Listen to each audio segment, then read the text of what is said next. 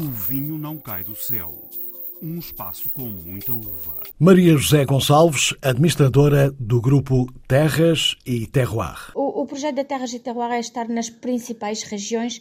Acho que hum, não, não, é necessário estarmos nas 14, mas na, na metade, nas sete regiões, sim, faz todo o sentido. Tiago Alves, chefe do hotel Iat Regency em Lisboa. Comemos um menu inspirado na beira litoral e, em particular, região da Bairrada. António Lopes, sommelier. A ideia aqui é um hotel uh, recente que hum, está a entrar no mercado e quer ganhar um bocadinho o estatuto de um restaurante e de um hotel, onde se possa comer bem, beber bem. Luís Pato, produtor de vinhos da Bairrada. Quando bebi com a comida, fiquei. Ah! Que grande vinho, que grande comida. Olá, sejam bem-vindos a mais uma edição de O Vinho Não Cai do Céu. Não é novidade para ninguém que o ano que passou, 2023, foi um ano particularmente agitado no mercado de vinhos em Portugal. Muitas compras, muitas vendas, algumas fusões. Esta semana inauguramos precisamente uma série de entrevistas dedicadas a este tema. Para isso, entrevistamos uma série de administradores de algumas empresas mais ativas neste plano.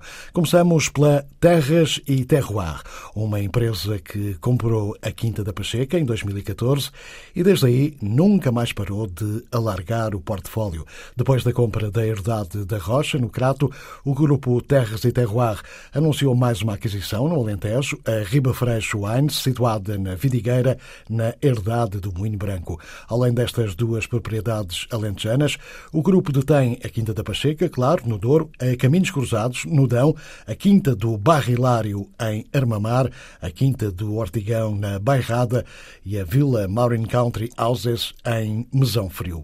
Fomos à Quinta da Pacheca falar com Maria José Gonçalves, administradora do grupo, que agora está de olhos postos na região dos vinhos verdes. A senhora já disse que daqui a três anos quer estar em sete regiões uh, vinícolas portuguesas. Daqui a 10, quer estar em quê? Em todas? Nas 14? Vamos já pensar a 3 e depois uh, vamos pensar a 5 e depois de 5 Está a ver? Não vamos ir agora de 3 para 10 anos. Eu penso 3 em 3 anos. Mas tem essa, tem essa ambição? É algo que, que lhe passa pela cabeça ou nem por isso? Ou quer ficar, fechar pela 7? O, o projeto da Terra Terroir é estar nas principais regiões. Acho que hum, não, não é necessário estarmos nas 14, mas na, na metade, nas 7 regiões, sim, faz todo o sentido.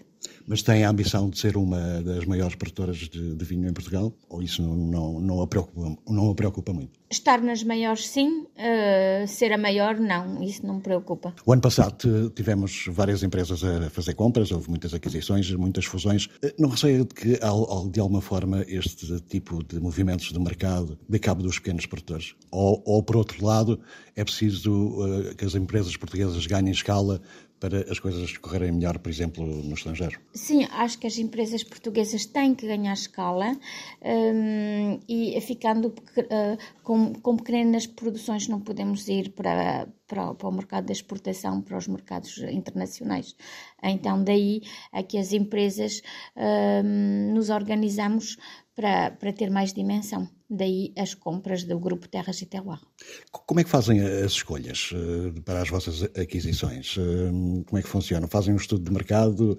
Uh, há um tipo de vinho especial que querem? Há uma região que seja mais apetecível? Como é que as coisas funcionam nesse nível? Fizemos um estudo de mercado, há regiões estratégicas onde queremos estar e depois dentro das regiões estratégicas onde queremos estar procuramos uh, quintas, herdades, negócios uh, que se enquadram com o nosso ADN, com o grupo Terras e Terroir.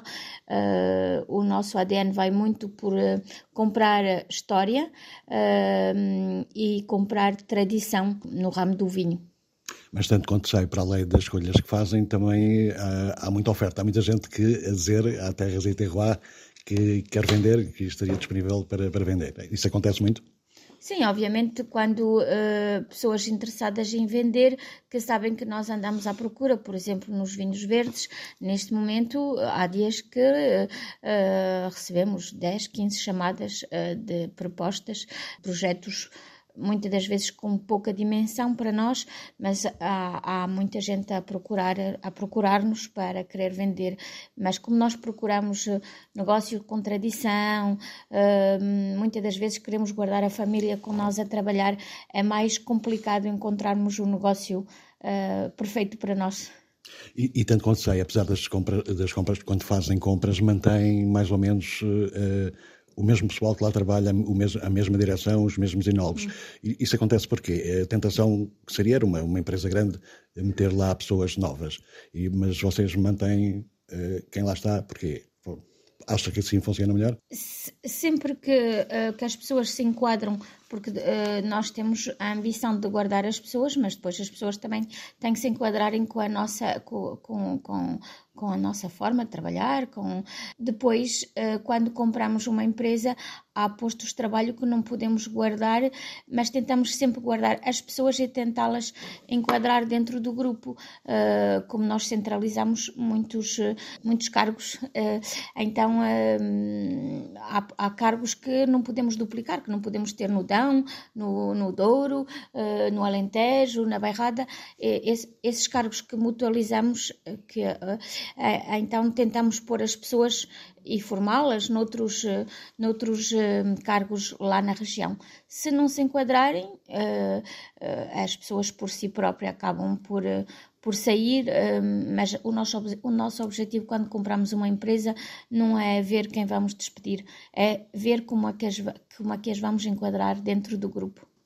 Imagino que já tenha acontecido de fazerem uma tentativa de compra eh, e não ter corrido bem. Tem acontecido muito ou? Ou querendo comprar uma, uma empresa e não terem conseguido? Sim, como todos, como todos os empresários, não é? Uh, já, já temos uh, tentado fazer uma compra e não temos conseguido, uh, mas em geral tem corrido bem, tem corrido bem. E nesta altura tem em mente muitas eh, compras ainda ou está, vai esperar que. Voltamos um pouco ao princípio, vai esperar que esteja mais consolidado e só depois aí é que avança para coisas, digamos, mais ambiciosas? 2024 uh, queremos mesmo comprar uh, nos vinhos verdes, como tínhamos dito. Uh, temos algo já em vista, não está nada concretizado, mas pensamos que se irá concretizar no segundo semestre de 2024 pós-vendima. Tanto quanto sei, aqui conseguiram fazer algo perfeitamente incrível, uma produção de 80 mil garrafas para praticamente 2 milhões.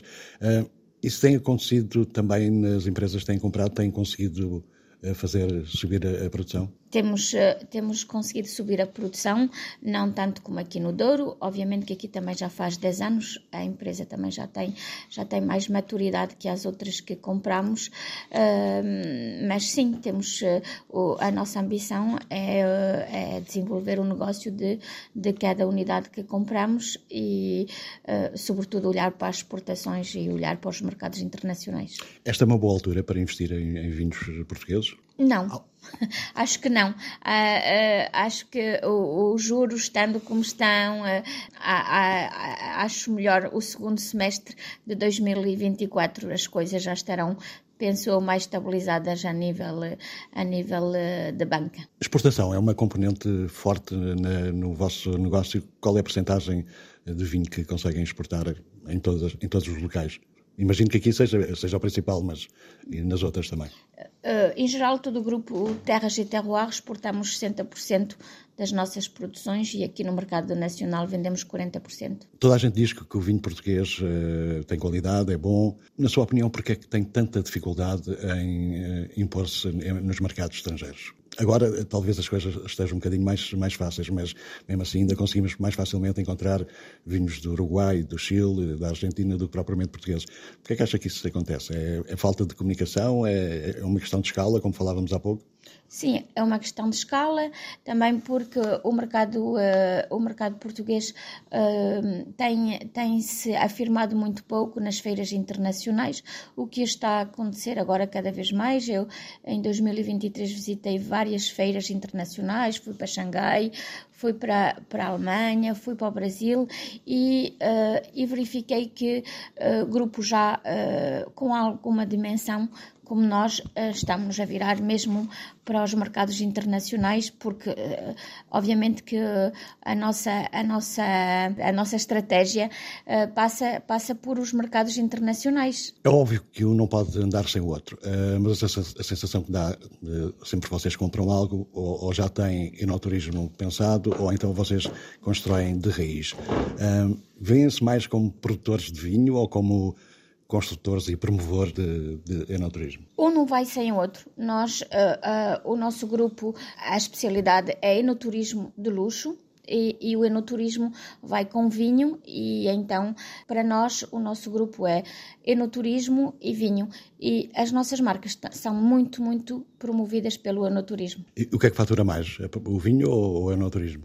Nas vossas contas? Anda ela por ela, anda ela por ela. O turismo já fatura tanto como os vinhos na, no Douro. Como é que aconteceu eh, esse clique? Trabalhava em, em, França com canais de distribuição, lojas gourmet, onde também vendia vinho e de repente, como é que aconteceu? Vamos para Portugal uh, comprar quintas.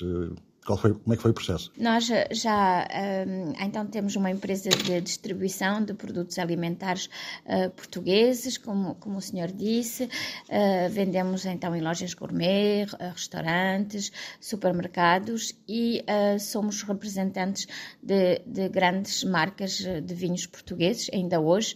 Hum, somos, por exemplo, representantes exclusivos da Quinta da Aveleda e continuamos a crescer no mercado França e uh, nós também representávamos uh, desde 2008 uh, eh, os vinhos da Quinta da Pacheca.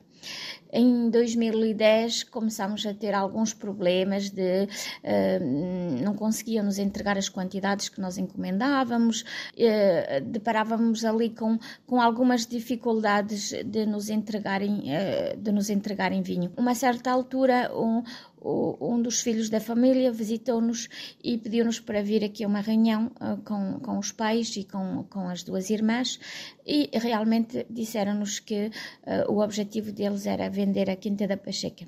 E foi nesse sentido que, uh, e que eles achavam que uh, fazia todo o sentido um, um, uma distribuidora como nós comprar a, a Quinta da Pacheca. E, nesse, e aí, em 2012, eles ainda ficaram nossos sócios, a família Serba Pimentel, com 25%, e nós comprámos 75%, e ficámos assim dois anos. E depois, em 2014, comprámos os outros 25% da, da família Serba Pimentel. Muito bem, claro que ter estes canais de distribuição em França ajuda muito o negócio, correto?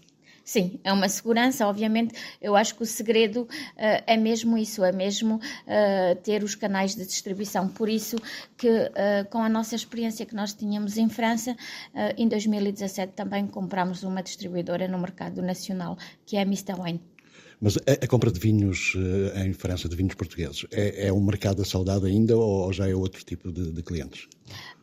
Obviamente que o mercado da saudade ainda é importante, em, em, em, Paris há mais de um milhão de portugueses, mas nós, nós já vendemos muitos vinhos portugueses a franceses e, e, não, e não vendemos só uh, no mercado da saudade. Já há mais ou menos 40% dos nossos vinhos já são vendidos a franceses. Aqui, para além do, do enoturismo e, e, do vinho, há uma componente que eu penso que seja muito importante, que é o mercado dedicado aos casamentos, eh, batizados e, e, outro tipo de eventos.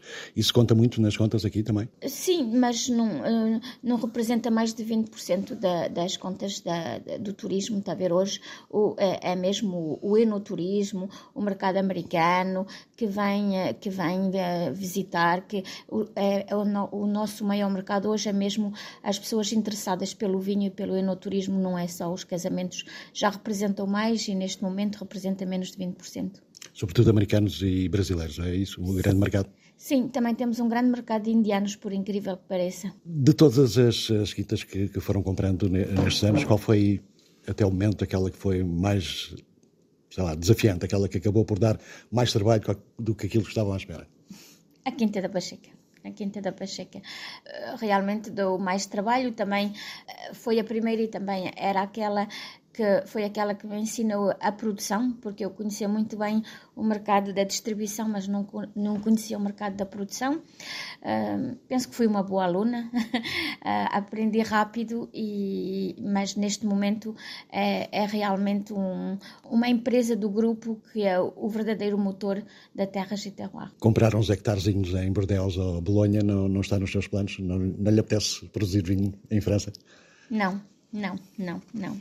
Não. Mas porque é... há uma razão especial? É só, é, é, o seu desígnio é português? É só Portugal e, e, mais nada? Sim, a estratégia do grupo é mesmo investir em Portugal e continuar com o nosso desenvolvimement até chegarmos às sete regiões eh, de, de hum, as sete regiões vinícolas de Portugal. Com tantos anos de trabalho uh, em França, trouxe alguma coisa da cultura ou da forma de fazer francesa para aqui, para Portugal, para os projetos portugueses, ou, ou, não foi preciso? De cultura francesa, não, porque nós aqui vivemos muito com a nossa gastronomia portuguesa. A cultura, eu dizia, da forma de trabalhar, mais, mais nesse aspecto do que propriamente da cultura. Não, não, não, não sei muito bem explicar qual é a cultura de, de, Portugal e a cultura de França. Conheço mais a cultura de França por ter trabalhado lá toda, toda desde, desde que comecei a trabalhar, não é?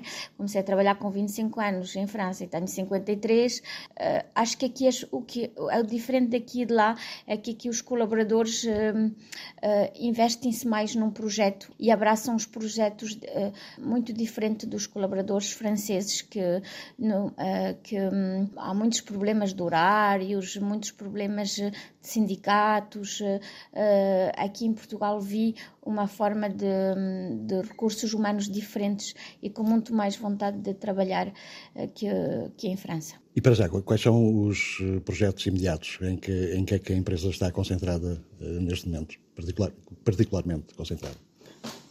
Temos concentrados em todos os projetos que compramos, de, do, do, Douro, eh, do Douro ao, ao, Alentejo. Estamos muito concentrados neste momento aqui no Douro, porque uh, te, com, temos um, um, hotel para abrir uh, numa quinta com 26 hectares uh, que compramos em 2018 e desde aí construímos um hotel e, e renovamos a, a, toda a quinta, plantamos. neste momento estamos muito focados aqui, mas todos os projetos do grupo estão organizados e, eh, e, e todos trabalham na, da mesma forma. Compras mais ou menos imediatas, não? Para já, como falou, só, só lá para o segundo período de 2024? Só para o segundo período de 2024, confirmo.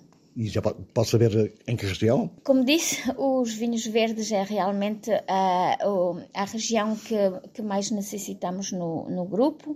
Ainda não encontramos o, o, o projeto, mas uh, uh, o próximo será vinhos verdes. Os planos da Terras e Terroir para os próximos tempos. Nas próximas semanas conversamos com outros administradores que em 2023 resolveram ir às compras. Casamentos feitos no céu harmonizações perfeitas entre o vinho e outras artes. Esta semana, um hotel em Lisboa, o Yacht Regency, lançou uma iniciativa que vai durar alguns meses. Harmonizar comida de uma certa região com os produtos da mesma região. O produtor convidado desta semana foi Luís Pato, o sommelier António Lopes coordena as operações. A ideia aqui é um hotel eh, recente que está, hum, está a entrar no mercado e quer ganhar uh, um bocadinho o estatuto de um restaurante e de um hotel, onde se possa comer bem, beber bem, ter um, uma, uma vertente uh, vínica bastante, bastante intensa. Uh, e então a ideia é começar a trazer produtores basicamente de todo o país de cada uma das IGs, de cada uma das, das regiões, uh, não denominações de origem, porque a denominação de origem é, são 36, não dava para, para se embarcar nos, no, nos 12 meses, mas como as IGs são 15, dá praticamente para inseri-las todas. Por isso vão ser 12 meses, 12 regiões diferentes. Uh, a ideia então é eu, com o Hotel Wyatt, convidarmos um produtor que eu tenha alguma ligação, trazê-lo, fazemos uma pequena masterclass sobre alguma coisa. Hoje foi espumante, não podia deixar de ser porque temos um dos reis da espumatização em Portugal, que é o engenheiro Luís Patti, que eu tenho uma admiração e uma ligação imensa. Uh, outros dias serão copos, estilos de vinhos, várias coisas que poderão ser abordadas e que, se, e que sejam enriquecedoras para quem venha cá, não só para comer e beber. Uh, e essa é o primeiro, a primeira etapa. E a segunda etapa é ter um jantar harmonizado de uma forma correta, em que é, o, é, o chefe Tiago pensa os pratos exatamente uh, para aqueles vinhos Uh, com algumas dicas que eu lhe dou, com alguns tópicos que eu lhe dou, ele vai pensar exatamente em todos os elementos que funcionarão com o vinho e depois, obviamente será uh, degustado antes de chegar à mesa e perceber o que é que se pode fazer, se, podemos, se, se, se precisa ser alterado, se o vinho está perfeito, se alteramos o, o, o, vinho, seja na sua temperatura, seja nos seus copos, se o chefe pode alterar alguma coisa no prato. A ideia é que aqui as coisas funcionem em simbiose uh, e ao mesmo tempo dar serviço. Já está pensada a segunda ou ainda não? A segunda estava pensada, era para ser o Douro, Infelizmente o Douro vai passar para a terceira. Uh, estou em discussão. Eu gostava que fosse o Dão, uh, para mantermos tudo ali por cima uh, e depois começar a descer. mas estamos em negociações. Mas em princípio será o Dão. ainda não posso revelar o produtor porque ainda nem sequer falei com ele, mas eu gostava que fosse um produtor que está um bocadinho desaparecido também porque já está há muitos anos, há muitos anos isto, mas vamos ver. A comida feita a partir dos vinhos de Luís Pato, que foi confeccionada pelo chefe Tiago Silva. Comemos um menu uh, inspirado na, na, beira litoral e em particular na, na região da Bairrada. Uh, com três snacks, um, uma tartelete de enguia fumada, uh, depois um escabeche de, de codorniz e um e uma bolacha de tortulho com queijo de cabra. Depois de seguida tivemos uma recriação de um prato tradicional da Bairrada, que é o negalho. Fizemos uma versão de, de um negalho em versão vegetal, no qual servimos uma couve roxa com arroz, couve fermentada e um consumê de couve e cogumelo. Foi servido também dentro dessa, dessa couve um, trompetas da morte, as quais usámos para fazer o consumê de cogumelos. De seguida, Uh, servimos um, mais um prato uh, com inspirações na, na beira litoral, desta vez mais junto ao litoral, mais da, da zona de Aveiro. Servimos uma raia com um molho, uh, um molho pitau, que é um molho feito com, com bases de pimentão, alho e que também leva fígados. Um, este prato foi servido com um puré de funcho e um, um óleo de pimentão. Eh, de seguida servimos o pão, o pão de massa-mãe, eh, uma manteiga de cabra e uma, e uma pasta de azeitona. Para finalizar os pratos quentes, tivemos um, um prato, como não podia ser, um prato de leitão, uh, no qual finalizámos no, no, forno a lenha e servimos com, com um puré de cenoura e uma redução de laranja. Por fim, na, nas sobremesas servimos uma, um, uma recriação ou uma desconstrução de duas sobremesas eh, tradicionais desta, desta região, a brisa de lis e, e, a barriga de freira. Servimos com maçã, um sorbet de maçã e uma espuma também de maçã. Uh, para finalizar o, o jantar, servimos uma, uma trufa de espumante e, uma, e um pudim das Clarissas. Como é que isto funciona, a harmonização? Uh, parte-se do vinho para a comida, parte-se da comida para o vinho, uh, as duas coisas têm que ser a meio caminho. Qual é o seu método de trabalho neste aspecto? Uh, aqui o método de trabalho, principalmente para, para este jantar, foi, foi, encontrado, foi encontrar o meio entre, as, entre, as, entre os, dois, os dois lados. O António fez a sugestão dos vinhos. Nós, em conjunto, encontramos a região que queríamos trabalhar. Neste caso, vamos trabalhar primeiro seis regiões e depois, de, de, de, no futuro, mais seis regiões. definimos a região, definimos o produtor e começámos a alinhar pratos e vinhos que mais se adaptavam tanto para os vinhos que o próprio produtor gostava de apresentar, como para os pratos que nós gostávamos de propor para, para esse jantar. Ou seja, é um encontro a meio caminho dos, do, do, tanto do vinho como da comida. E houve algum dos vinhos do Luís Pato que fosse mais desafiante para si? Uh, sim, uh, foi, foi realmente o vinho que nós servimos com, com a raia, porque também foi, um, também foi um prato que para nós foi desafiante para encontrar o equilíbrio que pudesse, que pudesse fazer sentido com, com, esse próprio, com esse próprio vinho. O prato raia é um, é um prato que é não muito consensual, é, tem um molho de fígados, é, é a própria raia e encontrarmos aqui um equilíbrio entre isto e o vinho foi realmente o grande desafio da noite. Este tipo de eventos é um desafio que um cozinheiro gosta, gosta de enfrentar?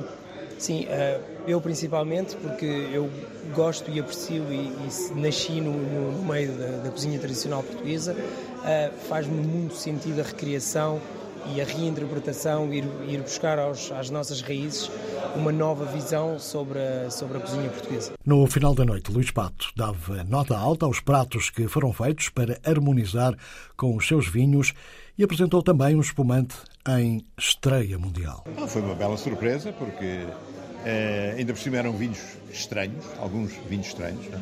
como o tinto de uva branca, o, o espumante sem sulfitos, doce e ácido.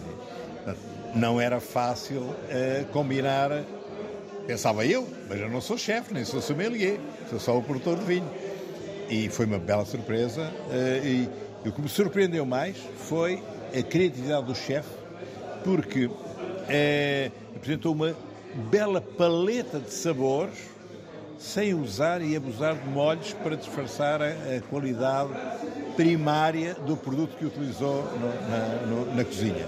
Isso para mim é fantástico. Portanto, acha que os seus vinhos foram gastronomicamente muito bem tratados? Não, alguns que eu bebi antes e disse, é, como é que isto está? Quando bebi com a comida, fiquei, ah, que grande vinho, que grande comida. Tivemos aqui uma espécie de apresentação, não sei se foi mundial, se foi mesmo exclusiva. Fala-me um bocadinho deste, deste novo espumante. Não, isto foi a apresentação mundial. Vocês são os sortudos, não é? Sortudos que beberam.